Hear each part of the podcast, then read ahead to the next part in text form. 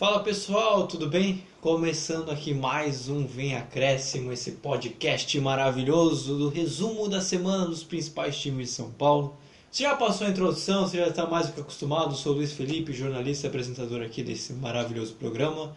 E estou aqui com a dupla dinâmica Tico e Teco aqui dos comentários, o Vinícius Souza e o Vitor Oliveira. Então, sem mais delongas, Vini, pode passar o resumo dos times que você cobre e como você tá. Tudo bem? De boa? Salve artistas,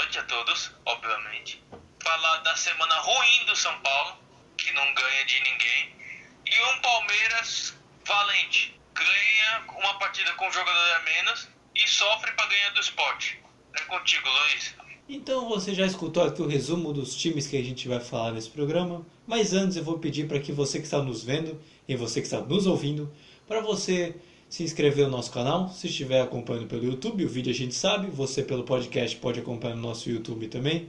Então se estiver acompanhando pelo YouTube, se inscreva no nosso canal, curta nosso vídeo, nosso podcast, se inscreva também, compartilhe com os amigos, comente se gostou, ative o sininho. Se você está escutando nosso podcast pelos agregadores de podcast como Spotify, Breaker, Anchors, Google Podcast, dentre tantos outros, nos siga também e acompanhe esses vários podcasts que a gente traz um conteúdo bem interessante. Para fechar, você pode acompanhar também nossas redes sociais, nosso Instagram. Lá a gente acompanha os clubes, trazemos notícias, prognósticos, dentre outras coisas. E também temos o nosso site, o venacrescimo.wordpress.com. E aí você pode ver também não só a gente também pelo, pelas redes sociais ou pelo qualquer outra plataforma. A gente tem nosso site também, não se preocupa. Então, bora começar aqui falando do resumo do clássico, porque a gente já entra em Corinthians e em São Paulo também para comentar sobre eles. E vamos ver como é que foi a semana desses dois clubes.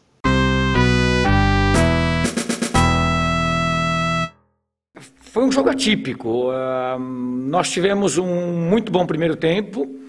Uh, depois, em decorrência do que ocorreu no pênalti, a gente bom, já era final desse primeiro tempo. Acredito que nós não merecíamos ali sair com a, com, com a derrota parcial. Uh, um segundo tempo também equilibrado. Em algum momento a gente não conseguiu mais atacar. Precisamos sim fazer as alterações, mudando o sistema, mudando peças. E a resposta foi muito positiva, tanto do sistema como dos atletas. Uh, e além de tudo isso, a gente fala de atleta, sistema, mas a entrega, a luta, a vontade do atleta e a convicção que eles tinham, que nós tínhamos conversado, de poder empatar o jogo e, como eu disse, inclusive virar. Tivemos a possibilidade, mas enfim ficamos com empate. Foi um jogo um pouco atípico por isso, mas um jogo onde se mostrou é, a força do grupo e o desejo, sim, de ter um resultado positivo. Então, começando aqui pelo time mandante do clássico, né? Começar do Corinthians. Você já escutou o áudio do Silvinho a respeito do último jogo do Corinthians. Mas sei que agora a gente vai começar falando do clássico também, para fazer um resumão geral. Vini, como é que foi a semana do Corinthians nessa última semana? A semana do Corinthians foi uma semana onde alívio de muito astral envolvido no elenco corintiano, que é o seguinte: o Corinthians, que vinha numa sequência ruim no início do campeonato, parece que está se recuperando gradativamente. Nossa, que coisa doida tá falando sobre isso. Porque o Corinthians, galerinha, o Corinthians está sem perder quatro jogos. Começando a, como era do 2x1 do esporte, 1x1 no Fluminense, o 0x0 contra o São Paulo e mais o 1x1 contra o Inter. Quatro jogos, sem contar que a última derrota foi para o Bragantino lá na quarta rodada, mas seguimos o flow. Mas o que aconteceu nessa vossa semana de cada dia de futebol foi o seguinte: bom, clássico com São Paulo. Não vou nem comentar porque não houve nada desse clássico, a não ser troca de passes e pouca chance de gol. Em resumo, foi isso. Era para ser um jogo esquentado na Neoquímica avisando visando ter é um clássico, vendo, vendo que o São Paulo estava sem ganhar o Campeonato Brasileiro e também que o Corinthians precisava de uma vitória pra pelo menos falar pro torcedor assim, calma, que a gente ainda tá vivo nesse fluxo aí do Brasileirão, hein? Não desconfia de nós. Aí, passando o flow para a nona rodada. Chegamos agora contra o Internacional. Contra o Internacional foi um jogo mais polêmico do que falar do ET de Varginha. Meu Deus do céu. O que aconteceu nesse jogo foi o seguinte: o jogo já estava fraco, não tinha nada de interessante no jogo a não ser troca de passes, até que o VAR resolveu, para variar, o nome da vez. Bom, pênalti do Internacional cometido pelo Jô em cima do Yuri Alberto. Se não me engano, era ele que estava ali, ou é o Cuesta, não me engano. Bom, Vitor Cuesta sofreu a fatalidade do, do Jô e foi derrubado na área, causando um rebuliço danado na Arena Corinthians, que é o seguinte.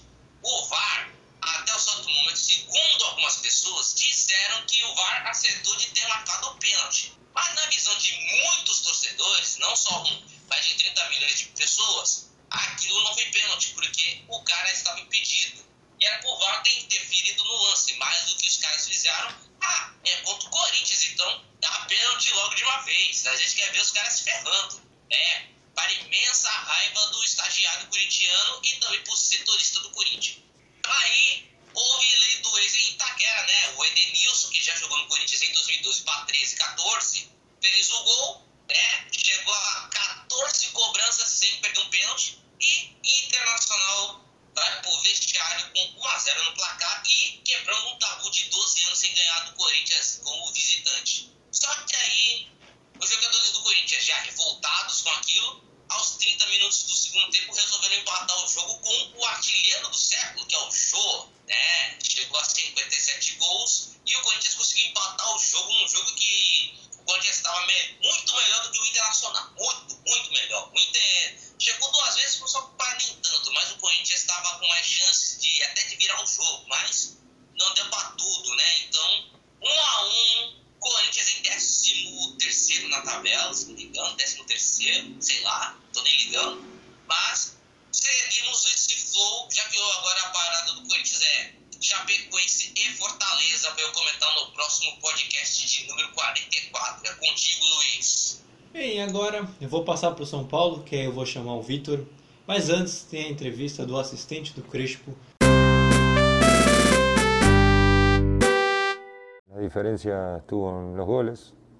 Eh, considero que el, el primer tiempo eh, San Pablo eh, hicimos el gol, pero desde el juego Bragantino tuvo el dominio y el segundo tiempo que comenzamos con el dominio y con el control del juego tomou los goles eh, Bragantino. Vitor, começando aqui já, eu sei que eu, a, a semana do São Paulo não está muito fácil, mas o que, que dá para comentar do que, do, do que aconteceu dos últimos jogos? Então, começando com o clássico, foi um primeiro tempo um São Paulo cauteloso, se preocupando mais em se defender do que atacar. Diante de toda a fase que ele passa, é até compreensível. Ainda mais na casa do rival que não ganha um tempo. Vocês estão vendo que eu tô lendo porque eu fiz uma colinha tudo. Segundo tempo, um São Paulo tentando mais o ataque. Com o Corinthians tendo algumas escapadas. Mas mesmo assim recuaram a maior parte do jogo no segundo tempo. E as duas defesas foram bem demais. Bem consistentes. São Paulo só não fez o gol na partida porque estava sem centroavante. Resumindo, foi um jogo bem chato. Concordo com o Vinícius. E nas poucas chances que o São Paulo teve, não fez gol porque não tinha centroavante na partida. É, emendando São Paulo e Bragantino, gol do Rigoni no primeiro tempo. E no segundo tempo foi o Alejandro e o Arthur. No primeiro tempo foi um jogo equilibrado, com o São Paulo seguro defensivamente e tentando sair rápido pelo lado esquerdo com Reinaldo e Benítez. O Bragantino, com seu jogo de posse de bola e muitas trocas de passes, ninguém guardando posição, só que tivemos muito erros de passe do Bragantino. O São Paulo aproveitava e ficava com a posse, pois cada chegada do adversário levava perigo. São Paulo chegou ao gol com o Rigoni, assistência do Éder, a abriu o placar sendo o melhor da partida. São Paulo fez um bom primeiro tempo, seguro na defesa e com uma saída interessante no ataque. Bragantino teve algumas jogadas que foram bem anuladas pelo time de São Paulo e muitos erros de passes, queimava a bola no jogador. No segundo tempo, só foi o Miranda sair para a entrada do, do Diego Costa que São Paulo desabou em todos os sentidos. Em uma falta desnecessária do Lisieiro, gol do Alejandro, que tinha acabado de entrar. Depois disso, São Paulo abriu mão dos três zagueiros e ficou mais exposto. Arthur fez mais um gol bonito e o São Paulo foi para cima em busca do empate, mas sem sucesso. Muitos erros de passe, jogador desgastado, faltas desnecessárias, enfim. Foi um São Paulo seguro na primeira parte e na segunda parte um reflexo do São Paulo no Brasileirão até agora. É isso, Luiz. Muito sincero, eu gostei realmente dessa descrição do São Paulo. Depois a gente vai falar melhor do São Paulo aí, comissão técnica, resultado, porque tá complicado. Mas antes, Vini, queria comentar com você dessa fase do jogo. O jogo nesses últimos jogos ele vem jogando uma, um bom futebol, vem fazendo gols. Talvez tenha sido aquele centroavante que estava faltando para o Corinthians ou estou exagerando? Como diria o Silvinho na entrevista, o Jô está se reciclando, né? O Jô que agora é o artilheiro da temporada do Corinthians, agora com sete gols, ultrapassando o Matheus Vital. E também por ser o artilheiro do século do Corinthians, já com 57 gols. Aí está vendo que o Jô está sendo o mesmo jogo que estava na segunda passagem, né? Que é fazendo gols. Mas o que dá para se dizer é o seguinte, o Corinthians não, também não pode, não pode se ficar dependendo de empate. Porque é aquilo, é um campeonato onde você tem que somar três pontos ou somar um. Agora, se você perder um determinado número de jogos, é bem arriscado de você perder posições na tabela e também ficar numa posição pior do que estava antes. Por exemplo, o Corinthians está em 13 terceiro, mas é aquilo. Na próxima rodada, é um confronto tranquilo contra a Chapecoense na quinta-feira, onde a Chapecoense é um dos lanternas, só não é mais lanterna do que o Grêmio, que já até perdeu o técnico, inclusive. Mas o Corinthians tem tudo para vencer, entendeu? Tem, tem tudo para vencer, mesmo que é, esteja com jogadores gastados, sem jogador suspenso, sem, é, sem ninguém no banco como opção. Mesmo assim, tem que usar o, o elenco que tem à disposição, entendeu? E, embora o Corinthians ainda não tenha jogadores, ainda não tenha as famosas contratações pontuais, como diria o presidente do Ilho, bom, o Corinthians tem que usar o que tem de melhor, mesmo não, não estar usando assim jogadores de nome, entendeu? Que todo mundo fica falando assim, ah, o Corinthians precisa ter jogador de nome, de naipe, etc. Não, o Corinthians tem que usar aqueles jogadores que tem por momento, fazer caixa e, e fazer o de sempre, quer vender para poder faturar com mais contratações. Até aí esse é o flow da parte de fora do, do campo, mas já dentro de campo a história muda. Agora, passando para o São Paulo, Vitor, não tem como falar de outra coisa do São Paulo a não ser esses mal, resultados. Não, não adianta. A gente tenta tirar alguma coisa boa, mas realmente está complicado para falar do São Paulo, até mesmo de atuação. Talvez você consiga puxar talvez só algumas atuações individuais. Mas esse resultado do contra o Bragantino realmente preocupa, né? Porque ah, o Bragantino era um dos, é o líder do campeonato e vem jogando muito, vem. Mas a virada como saiu é realmente preocupante. O São Paulo já está com nove rodadas e já posso dizer que está com um problema real de resultado. Com certeza, Luiz. Foi bem desastroso né, nessa partida. Você vê do primeiro tempo um São Paulo anulando o Bragantino. No segundo tempo, por incrível que pareça, como eu disse, só foi o Miranda sair que deu no que deu. É, a defesa ficou muito exposta. Ele ah, ele, o auxiliar errou nas substituições. Ele desfez do esquema de três zagueiros consolidado e o time bagunçou na segunda etapa. Eu vi muita diferença que assim, é, os jogadores do São Paulo são lentos. A maioria dos jogadores do São Paulo são lentos. E do Bragantino, você vê que a maioria é tudo revelação dos outros clubes. O Praxedes, o Claudinho, se eu posso dizer, ele tem 24 anos, corre para lá e para cá toda hora. São mais leves, eu quero dizer. Jogadores de São Paulo, com essa maratona, é, jogou tudo no Campeonato Paulista, para agora, eles já são lentos. Ainda mas com jogos, jogos, ou seja, piorou, né? E o Bragantino se sobressaiu diante disso. Mas assim, Luiz, são muitos, muitos fatores que podem explicar essa caída do São Paulo. Cada um tem sua parcela dividida. O técnico, por ele é, fazer algumas invenções, como por exemplo o Reinaldo na zaga, perde muito ofensivamente. Apostar em certos jogadores que não venham, é, não tenham dado resultado. É, a questão da diretoria também. Tá bom, eles já explicaram que a situação financeira não tá boa. Mas em vez de contratar, dispensa alguns jogadores que não estão rendendo. É só ver algumas partidas assim e ver o que está acontecendo de verdade. E e o, os jogadores também, se eu posso dizer, é questão da concentração, tudo. Então são esses fatores que a, é, deixam São Paulo na degola do Campeonato Brasileiro. É, agora voltando a falar do Corinthians, Vini, é, um contraste praticamente com o São Paulo, né? O Corinthians agora está quatro jogos sem perder, com três empates e uma vitória. Dá para dizer, é, tem muito empate nesse meio, mas dá para dizer que pelo menos o Silvio encontrou um padrão para pelo menos não perder jogos?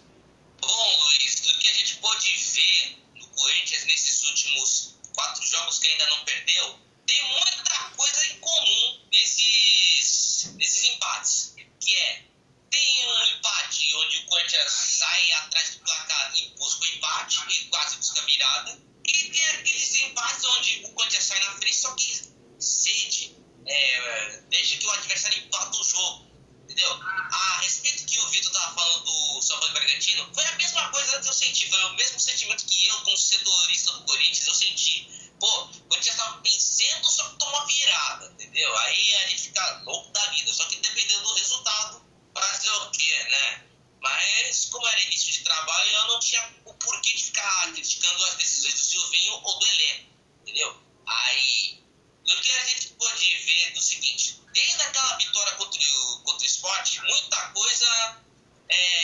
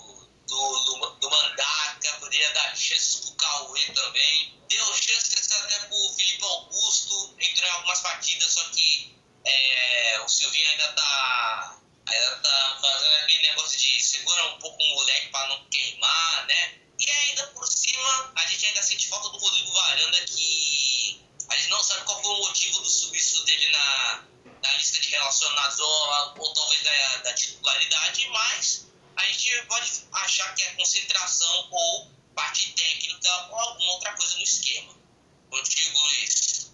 Não, agora realmente para a gente falar dos próximos jogos, eu só vou chamar aqui o Vitor. Vitor, essa parte do São Paulo, como você cobre, tá, a torcida está questionando muito algumas coisas envolvendo os próprios resultados. Então, tá como se você querer encontrar o culpado pela situação, pela fase que o time está vivendo.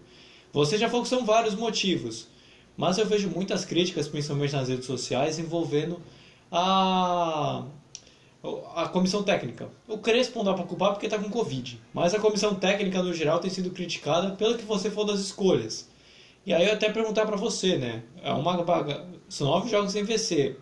Vencer. Já, já corre risco, de certa forma, por uma eventual demissão? Então, essa questão de demissão, porque ele ainda merece todo o respaldo da diretoria. Tudo porque né, conquistou o Campeonato Paulista.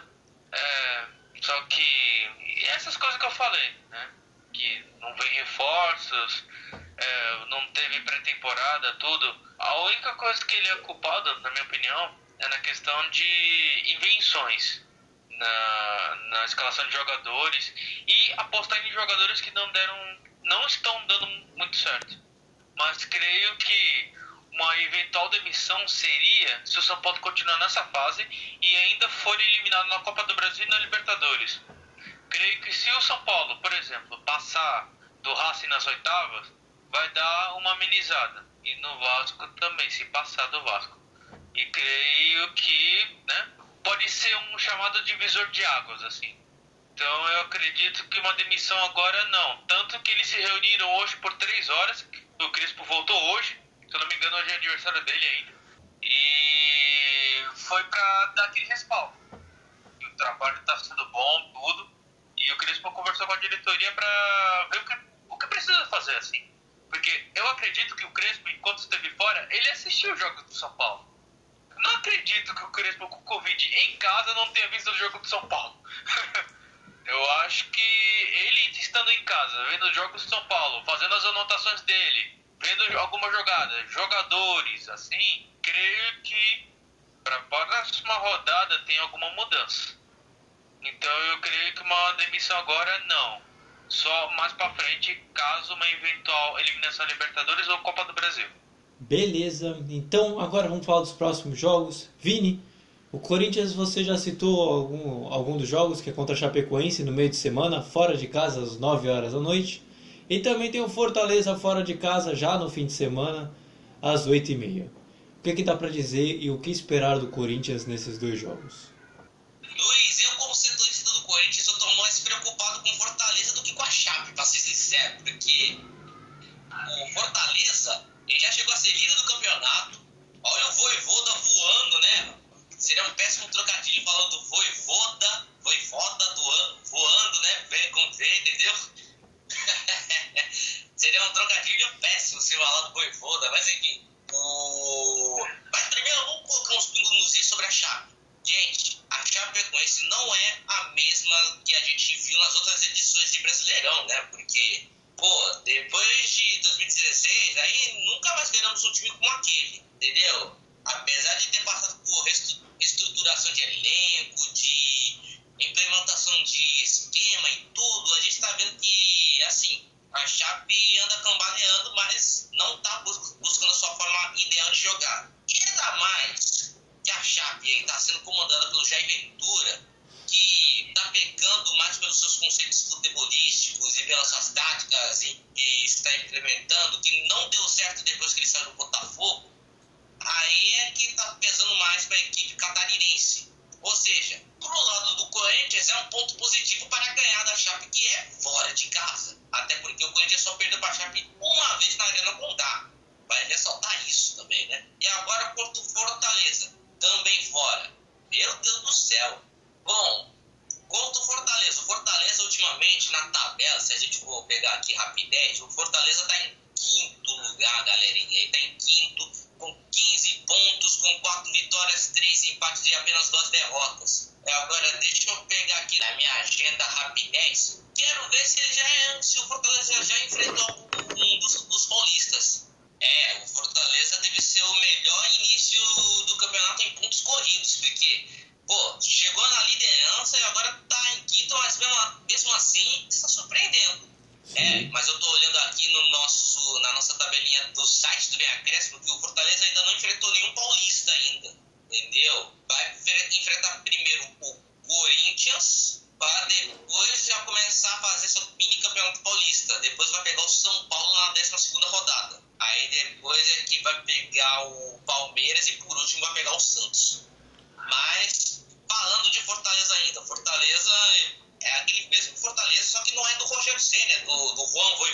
argentino, que quase. É, Fortaleza que quase negociou agora com o Lucas Podolski. Vocês viram essa? Que o Fortaleza. Ele foi parar no time da Polônia. É, falaram que ele tinha aceitado, não sabia se tinha aceitado, porque ele falou que gostou da proposta, do calor da torcida. Mas parece que ele vai pra Polônia mesmo. Ele falou que só faltou um acordo em família para poder vir pro Brasil. Tá? Ele fechou com o clube da Polônia, mesmo com 36 anos. Seria super legal o Podolski aqui, jogando aqui em terras é, tupiniquins. É, mas, contra o Fortaleza, é, o Corinthians tem um bom retrospecto contra o Fortaleza. Vai ser um confronto difícil. A gente sabe, vai ser estilo corintiano de ser, que é sofrer, né? Se a gente já sofre com os empates, imagina contra a gente pega time grande, né? Que, tá, que é bem montado, que é bem treinado também. Será um daqueles jogos que o corintiano vai sofrer. Se o Fortaleza ganhar, será de 1 a 0 só que sofrido. Agora, se o Corinthians for, estiver bem, com pontaria em dia e tudo, o esquema, se o Silvio também fizer boas alterações, o Corinthians pode vencer de 1 a 0 ou 2 a 1 Por exemplo, em placares magrinhos, mas que dá para sofrer, vai sofrer. Depois desse dossiê, um relatório completo sobre os dois jogos, Vitor, vamos falar agora dos próximos jogos do São Paulo. É contra o Internacional fora de, fora de casa, tá certo? Quarta-feira, 9h30. E depois contra o Bahia, em casa, sábado, às 7 horas. E aí, o que dá para esperar do São Paulo para esses confrontos? Espero que o São Paulo, no próximo podcast, eu fale uma coisa boa. Mas assim, ser primeiro contra o Inter, depois o Bahia. Contra o Inter vai ser um jogo bem complicado porque o São Paulo não ganha lá desde 2014. Olha só. Mas o São Paulo pode ser com o resultado de lá. Eu, eu, porque é assim, o Inter está um pouco enfraquecido. Na, na, questão do Edenilson e o Vitor Cuesta estarem suspensos. O Edenilson é o melhor jogador do Internacional e é um bom comprador de pênaltis. Ele está fora da partida. O Vitor Cuesta é o melhor zagueiro do Inter tá fora da partida também. Então o São Paulo pode aproveitar essas duas ausências importantes pro lado do Inter. Então eu acredito que vai ser um jogo equilibrado. Do jeito que o São Paulo tá, um empate. Enfim. Indo pro Bahia. É, Bahia. Bahia tá jogando bem. O Gilberto tá indo, tudo. Também, eu não, não, vou apostar em vitória do São Paulo não, Luiz eu sinto muito, mas tá, tá, tá bem complicado assim. Eu tô comentando tudo, mas caraca, tá difícil. É Inter, Bahia, vixe Maria. Enfim, o São Paulo tem capacidade de ganhar esses dois jogos, mas o problema é querer. Enfim, dois jogos complicados. Então, depois desse, desse take gigantesco, o Vitor vai continuar comigo que agora a gente vai falar do Palmeiras e como é que foi essa semana palmeirense.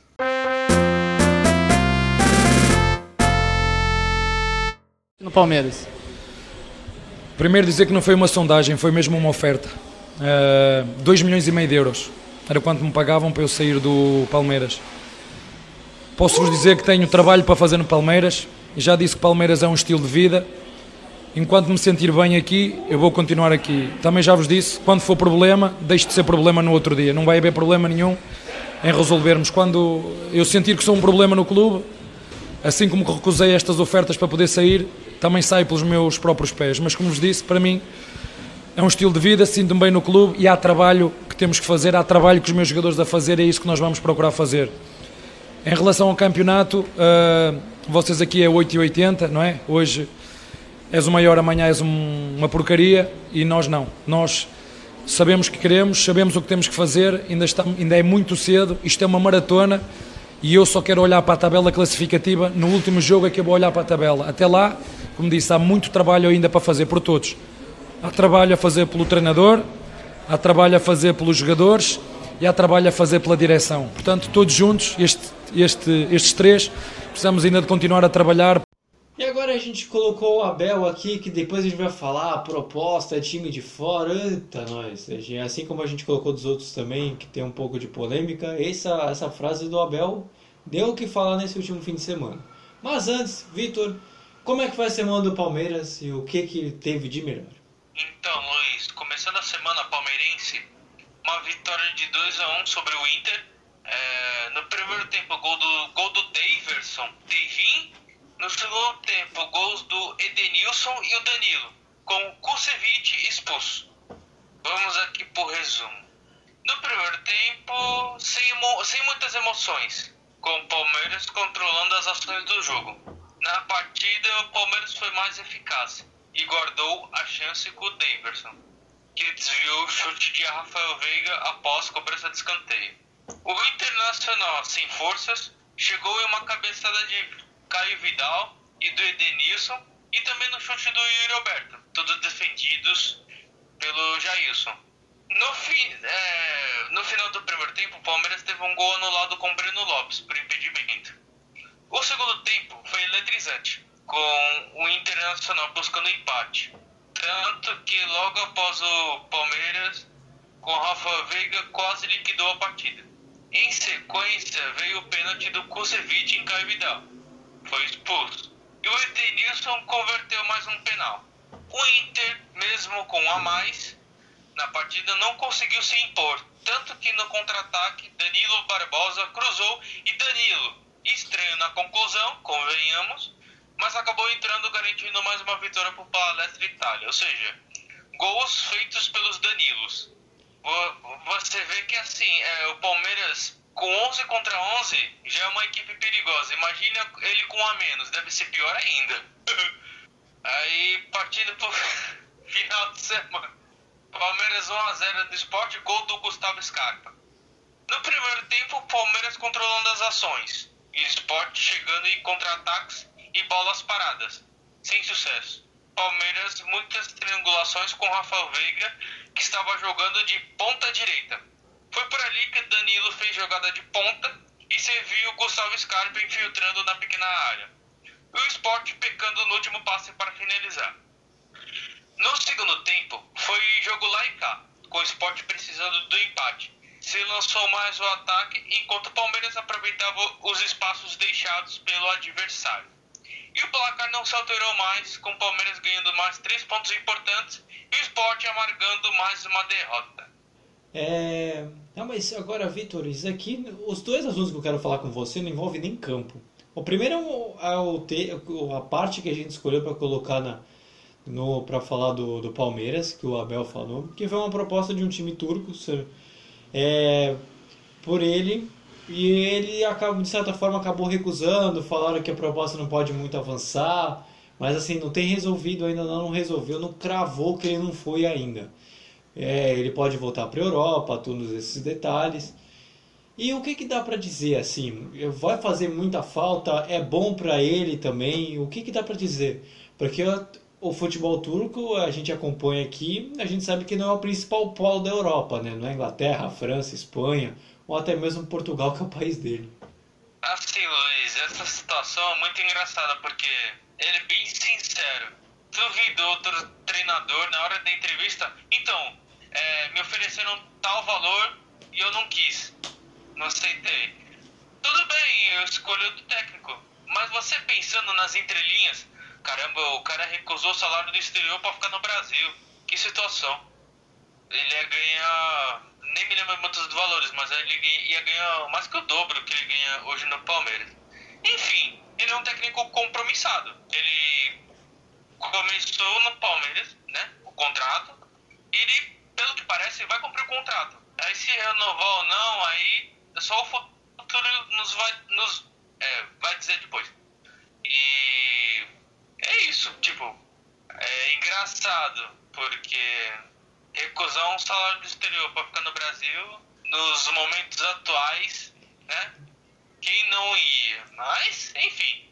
É a escolha dele, né? Não dá muito para colocar, mas eu tenho certeza que se alguém se um de nós três aqui receber uma proposta do exterior, acho que a gente já está embarcando no avião, né? Mas tudo bem. É... Mas eu queria falar com você agora de jogador, né? Realmente o jogador tem um jogador de peso que está voltando ao Palmeiras, que é o Dudu. Voltou do empréstimo lá e foi lá para o Emirados Árabes, lá para o Oriente Médio. E agora ele está voltando para poder reforçar o Palmeiras. Agora vai ser dor de cabeça pro Abel, né? Porque ele já vinha com o Rony, vinha alternando com o William, com o Wesley, entre outros jogadores, Gabriel Veron. Ali pela ponta agora recebe o Dudu. E agora, o que, que dá para imaginar agora de time pro Palmeiras com a chegada do atacante? É um grande reforço. Pelo que eu vi hoje, é, o Dudu ele vai chegar com os pés no chão, o Abel já disse. Que ele não. É, ele já pode estar disponível para a próxima partida. Ah, ele vai ser titular. Não, ele vai ficar no banco. Aos poucos ele vai. É, aquele recondicionamento físico. E aos poucos ele vai brigando pelo espaço. É porque o Dudu é um grande reforço. Ah, já bota ele para jogar a primeira partida em que ele está disponível. Aos poucos. Então, mas por causa da maratona que vai ter. Copa do Brasil, Libertadores, Brasileirão. Então, tendo o Dudu é um grande reforço para a sequência da temporada. E aos poucos ele vai retomando o lugar dele. E agora, para a gente fechar aqui do Palmeiras, os próximos jogos é contra o Grêmio em casa, quarta-feira, às 7 horas. E clássico contra o Santos em casa também sábado às 4 e meia. E aí, Vitor, agora tem o clássico, tem um Grêmio que não está muito bem, tem tudo para o Palmeiras fazer seis pontos, o que, que dá para esperar? É o Grêmio? Grêmio, isso. Em outros momentos, outras ocasiões, seria um jogo disputado. Mas do jeito que está mostrando, do jeito que os dois chegam para essa partida, o favoritismo, favoritismo é do Palmeiras. Mas sempre tem aquela magia, Luiz, que você e o conhecem é, você tá com um treinador, o treinador demitido. Na rodada seguinte, parece que os jogadores correm tudo e mais um pouco. Parece que. não, não, você não concorda comigo? Parece que o jogador, tipo, corre mil por hora, tudo fica. Caramba, o problema era o, te, o, tre, o técnico. O técnico mesmo? Mas enfim. É, brincadeiras à parte, eu creio que o Palmeiras é favorito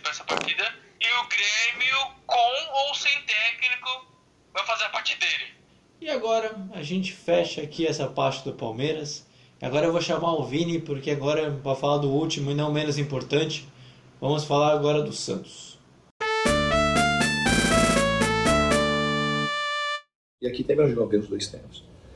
Então, assim, o time perdeu muito por conta da nossa imprecisão nas finalizações e por conta do erro claro da arbitragem, que além disso, não teve critério nenhum da arbitragem de, de falta, hora é falta, hora é falta, hora é falta para um time, hora é falta para outro time. E o acréscimo de seis minutos, o Gandula jogando a bola dentro do campo, não teve nada, não mandou, não acelerou o jogo em nenhum momento do jogo. Os jogadores do Arbeck fizeram cera do começo ao final do jogo, desde quando estava 0 a 0 E aí foi, foi, foi, foi, dá o tempo, dá lá os seis minutos, fica conveniente para todo mundo. Durante esses seis minutos, os caras ainda conseguiram fazer mais cera, caíram mais no chão, jogaram mais bola dentro do campo e fica por isso mesmo. Aí o punido é o clube, o punido é o técnico, também o terceiro cartão amarelo. Essa é a punição. Para quem quer jogar, tem punição. Para quem não quer jogar, fica tudo ok. E agora a gente está falando, vamos falar aqui do Santos. O áudio referente ao Fernando Diniz é do último jogo contra o América. E vem martelada, reclamou da arbitragem, ah, que nem do Palmeiras foi diferente, porque já falou da proposta. Aqui do Diniz ele reclamando da arbitragem do último jogo contra o América. Mas Vini, o que que dá para falar da semana do Santos? Ah, Luiz, foi uma semana pra lá de agitada. Pô, pro Santos foi assim. Teve um dia que ganhamos, tem outro que perder. Nossa, perdemos. Foi, eu ia errar esse ditado, ó. Tem dias que você ganha e tem outros que você perde. Mas você levanta a cabeça e continua perdendo. Mas enfim, o Santos, que pegou o Atlético Mineiro em plena, em plena Vila Belmiro, a vila mais famosa do Brasil. Pois é. O que vos acontece nas pataquadas santistas? O que vos acontece foi o seguinte. O Atlético Mineiro, time galáctico do caramba, pegou em plena Vila Belmiro, teve um bom controle do jogo, mas saiu no 0x0. Mas enfim. Mas o que acontece foi é que o Santos fez os gols com o Jean Mota, belo gol até, golaço, né? show. E no finalzinho do jogo, quando o Atlético tava naqueles momentos de bomba meu boi, de jogar a bola pra área e ver o que acontece, vai buscar o gol de empate, o Santos enfim liquidou com mais uma vitória com o um gol do Marcos Guilherme nos acréscimos. Mas é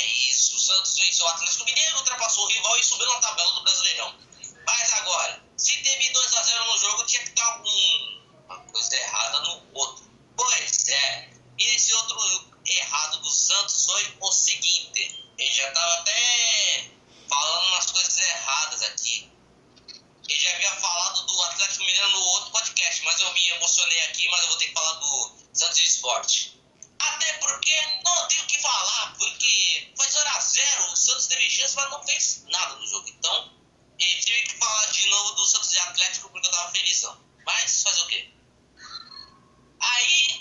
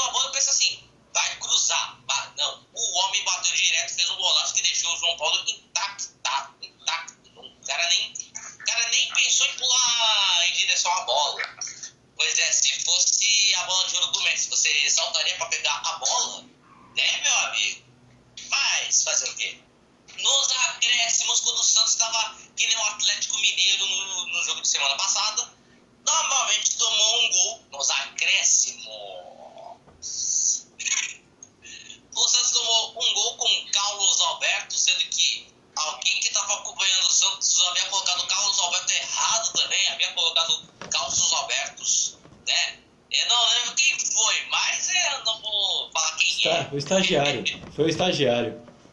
É, foi o estagiário do Santos, ele não foi o setorista, porque o setorista tá tomando conta da bagaça toda.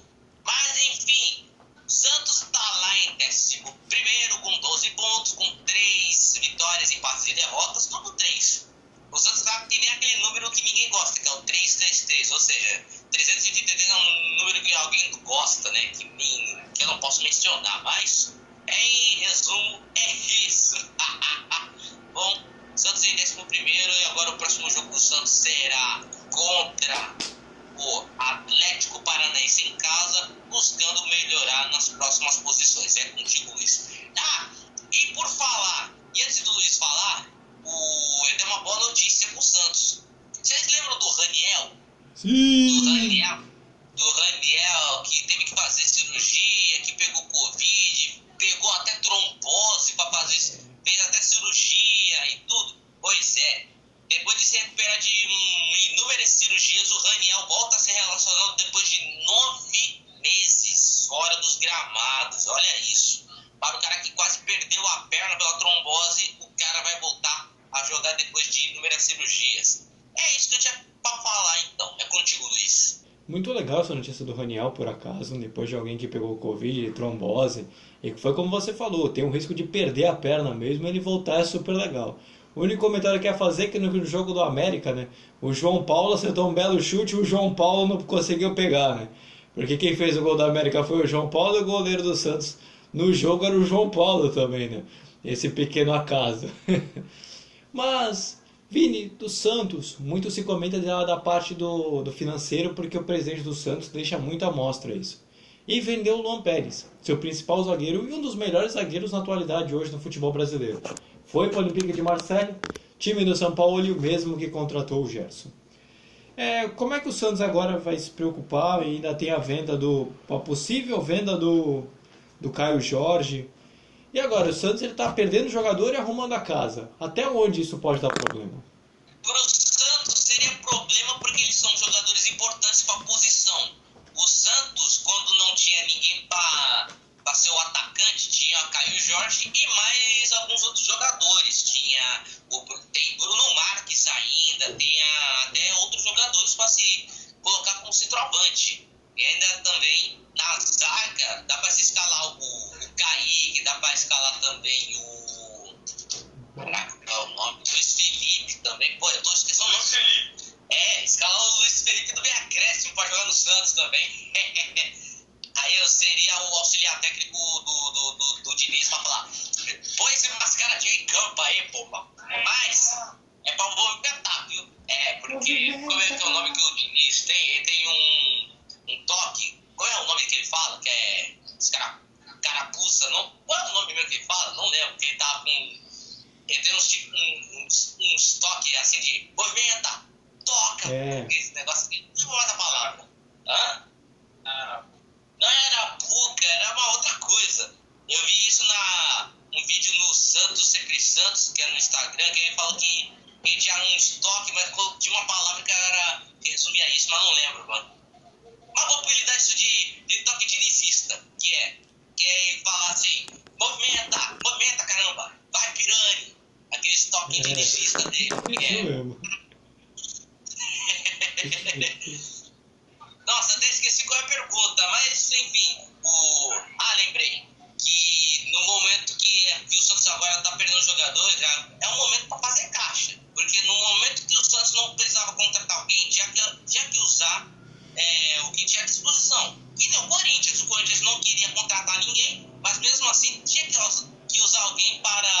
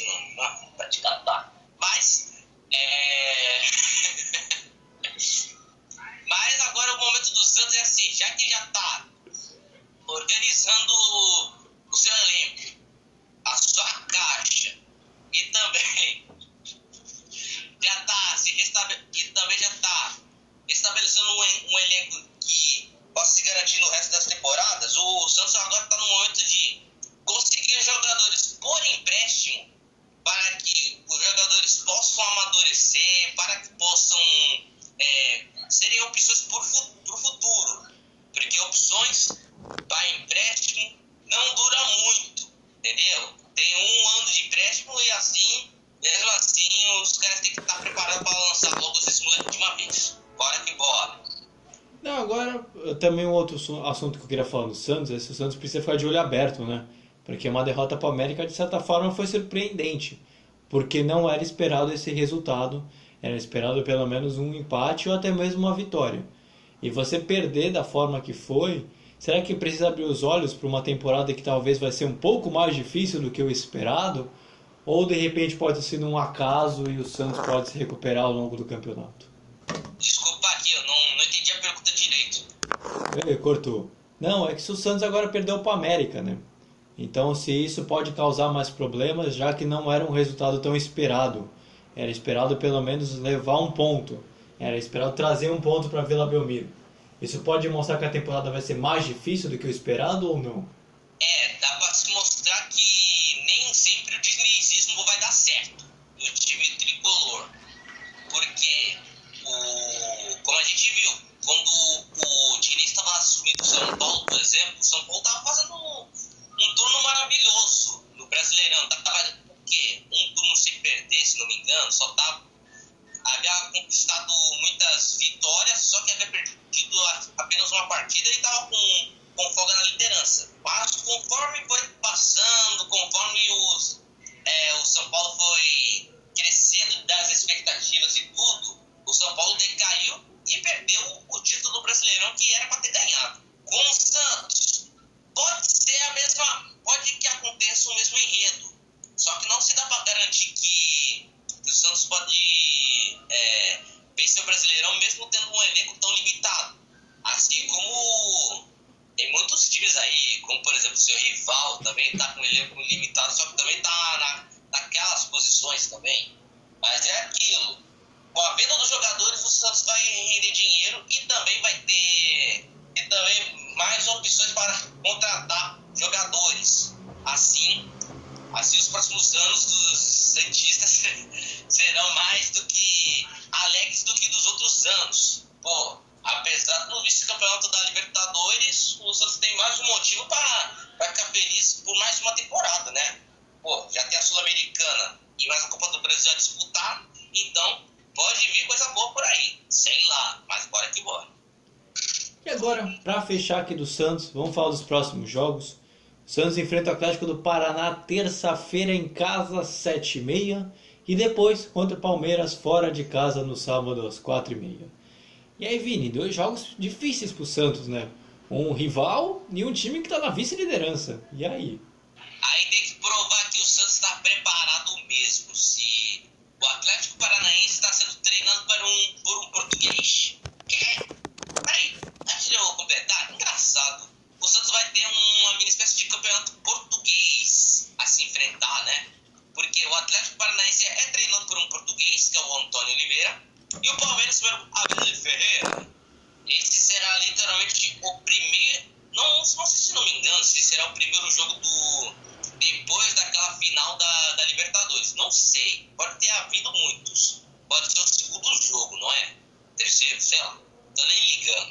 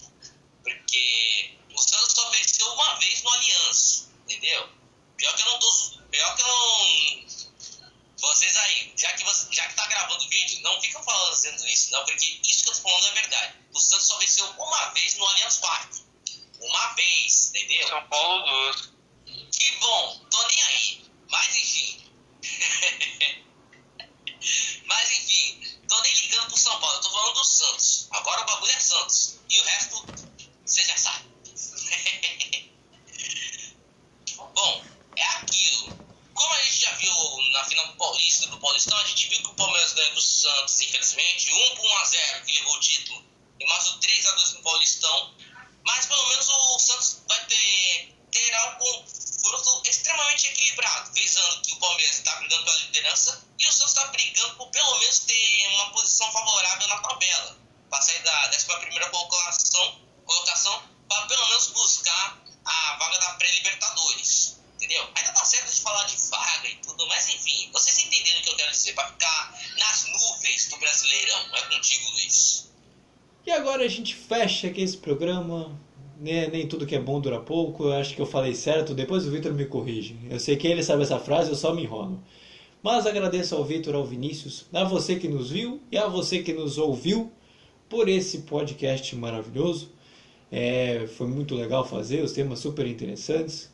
Você, de novo, fazer aquela chamada de novo. Você está vendo ou ouvindo pelo YouTube? Se inscreva no nosso canal, ative o sininho, compartilhe com os amigos, comente se gostou, veja nossos outros vídeos. A gente tem uma série de outros assuntos, incluindo as nossas lives também.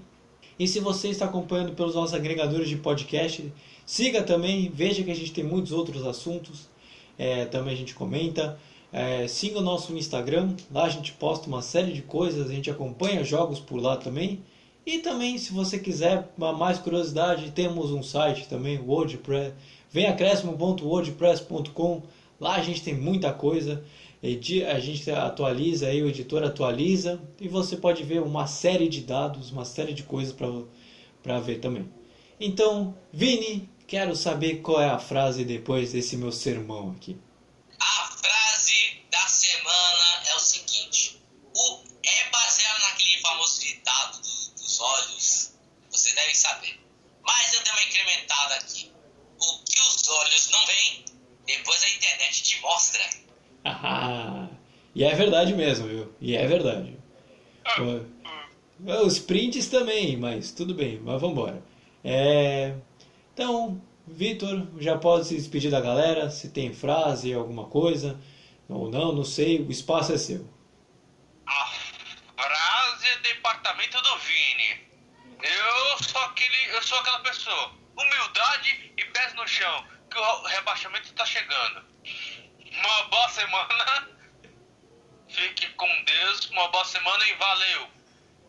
Vini, o espaço é seu, pode se pedir do pessoal já também.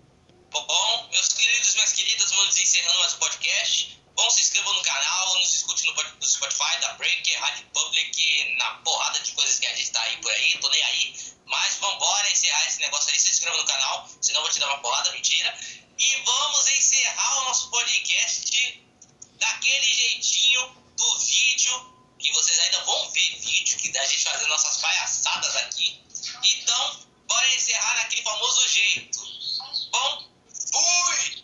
Tchau, Brasil! Brasil! Que é acréscimo!